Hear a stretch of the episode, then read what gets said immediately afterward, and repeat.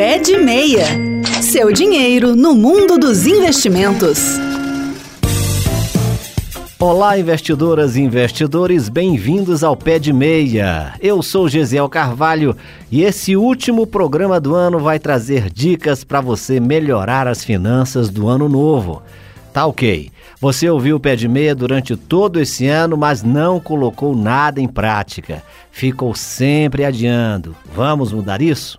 Quero dar duas dicas que casam bem com esse clima de despedida do ano velho e celebração da chegada do ano novo. E elas vão te ajudar a garantir aquela graninha extra. Graninha essa que prometa. Você não vai gastar, mas investir. Olha lá, hein? A primeira é sobre previdência privada. Eu já fiz alguns programas falando sobre a importância de investir numa para complementar a aposentadoria e também desfrutar de muitas vantagens fiscais que esse tipo de investimento tem.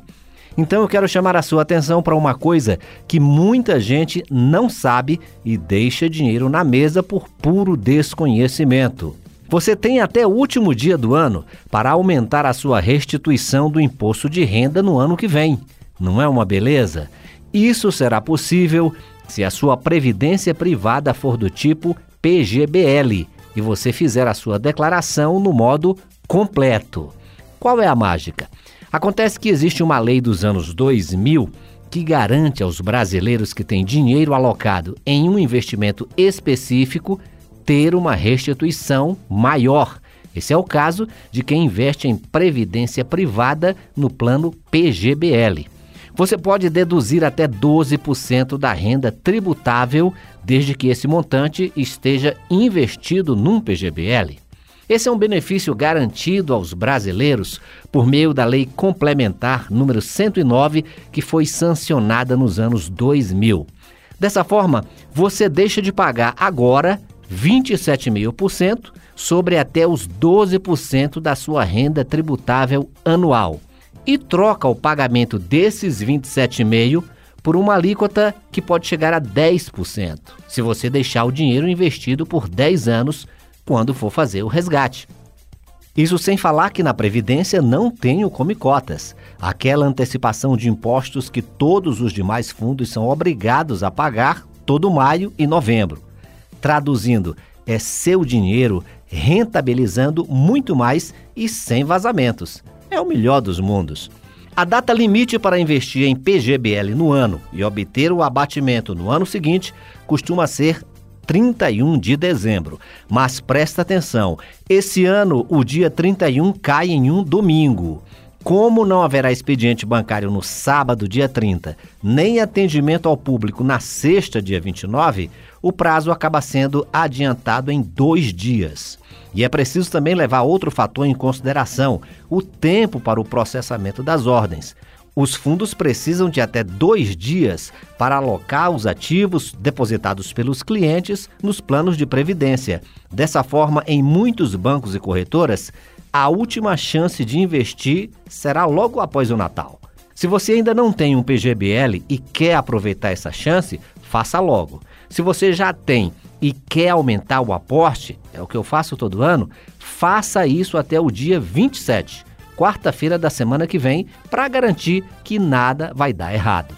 Feito o investimento, basta esperar a abertura do calendário de declaração do Imposto de Renda 2024 e preencher o valor investido na Previdência na seção Pagamentos Efetuados no programa da Receita Federal. Gente, eu faço isso já há cinco anos e eu te garanto que a minha restituição aumentou consideravelmente desde então.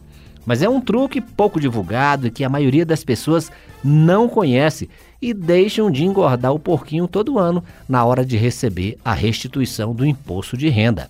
Faça o teste. Outro assunto tem a ver com o planejamento para economizar no ano novo. Fim de ano é hora de fazer o balanço do que foram esses 365 dias, então o momento é propício para fazer também o seu balanço financeiro. É aqui que entra o famoso orçamento de base zero, já conhecido dos ouvintes mais atentos aqui do programa. O que é isso?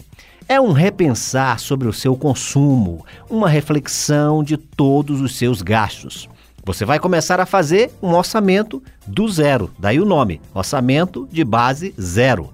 Tudo que você gasta vai entrar aqui como se você estivesse fazendo isso pela primeira vez. E como é que funciona? Muito simples. Pegue um papel e vá anotando tudo que você consome no mês. Comece pelos gastos essenciais. Aí vão entrar o aluguel, a prestação da casa, despesas com água, luz, condomínio, alimentação, o colégio das crianças, aqueles gastos que você não tem como fugir deles. A beleza começa mesmo quando você se debruça sobre os gastos não essenciais. Aqui a oportunidade de economizar é grande. Meu método: eu pego as faturas de cartão e vou fazendo um pente fino em cada uma das despesas recorrentes e me pergunto: vale a pena mesmo continuar com esse gasto mensal? Olha, eu juro que você vai descobrir que muitas despesas estavam ali por pura inércia. Eu já descobri assinaturas de programas que eu nunca usei ou usava tão pouco que não fazia sentido. Passe a tesoura sem dó. Pode até não ser um valor relevante por mês, mas quando você soma tudo, é uma baita economia. É nesse momento que você também vai renegociar com seus contratos de telefonia, streaming como Netflix e afins. Se você ainda é daqueles que pagam anuidade de cartão de crédito, eu não acredito nisso, mas tem gente que ainda paga anuidade de cartão. Tente também zerar essa despesa, ou pelo menos reduzi-la o máximo. Ah, Gesiel, mas eu vou ter que aguentar passar horas no telefone para fazer essas renegociações? Olha, provavelmente sim. Mas pense que isso só acontece uma vez por ano e vai te proporcionar poupar uma bela grana com gastos que você nem percebia que vazava aí da sua conta. Saiba que em 100% dos casos em que você pega o telefone e liga para diminuir o preço de um combo de TV, de celular, de internet, de TV paga, você é bem sucedido. E por um motivo simples, tão pouca gente faz isso que os que fazem se dão bem.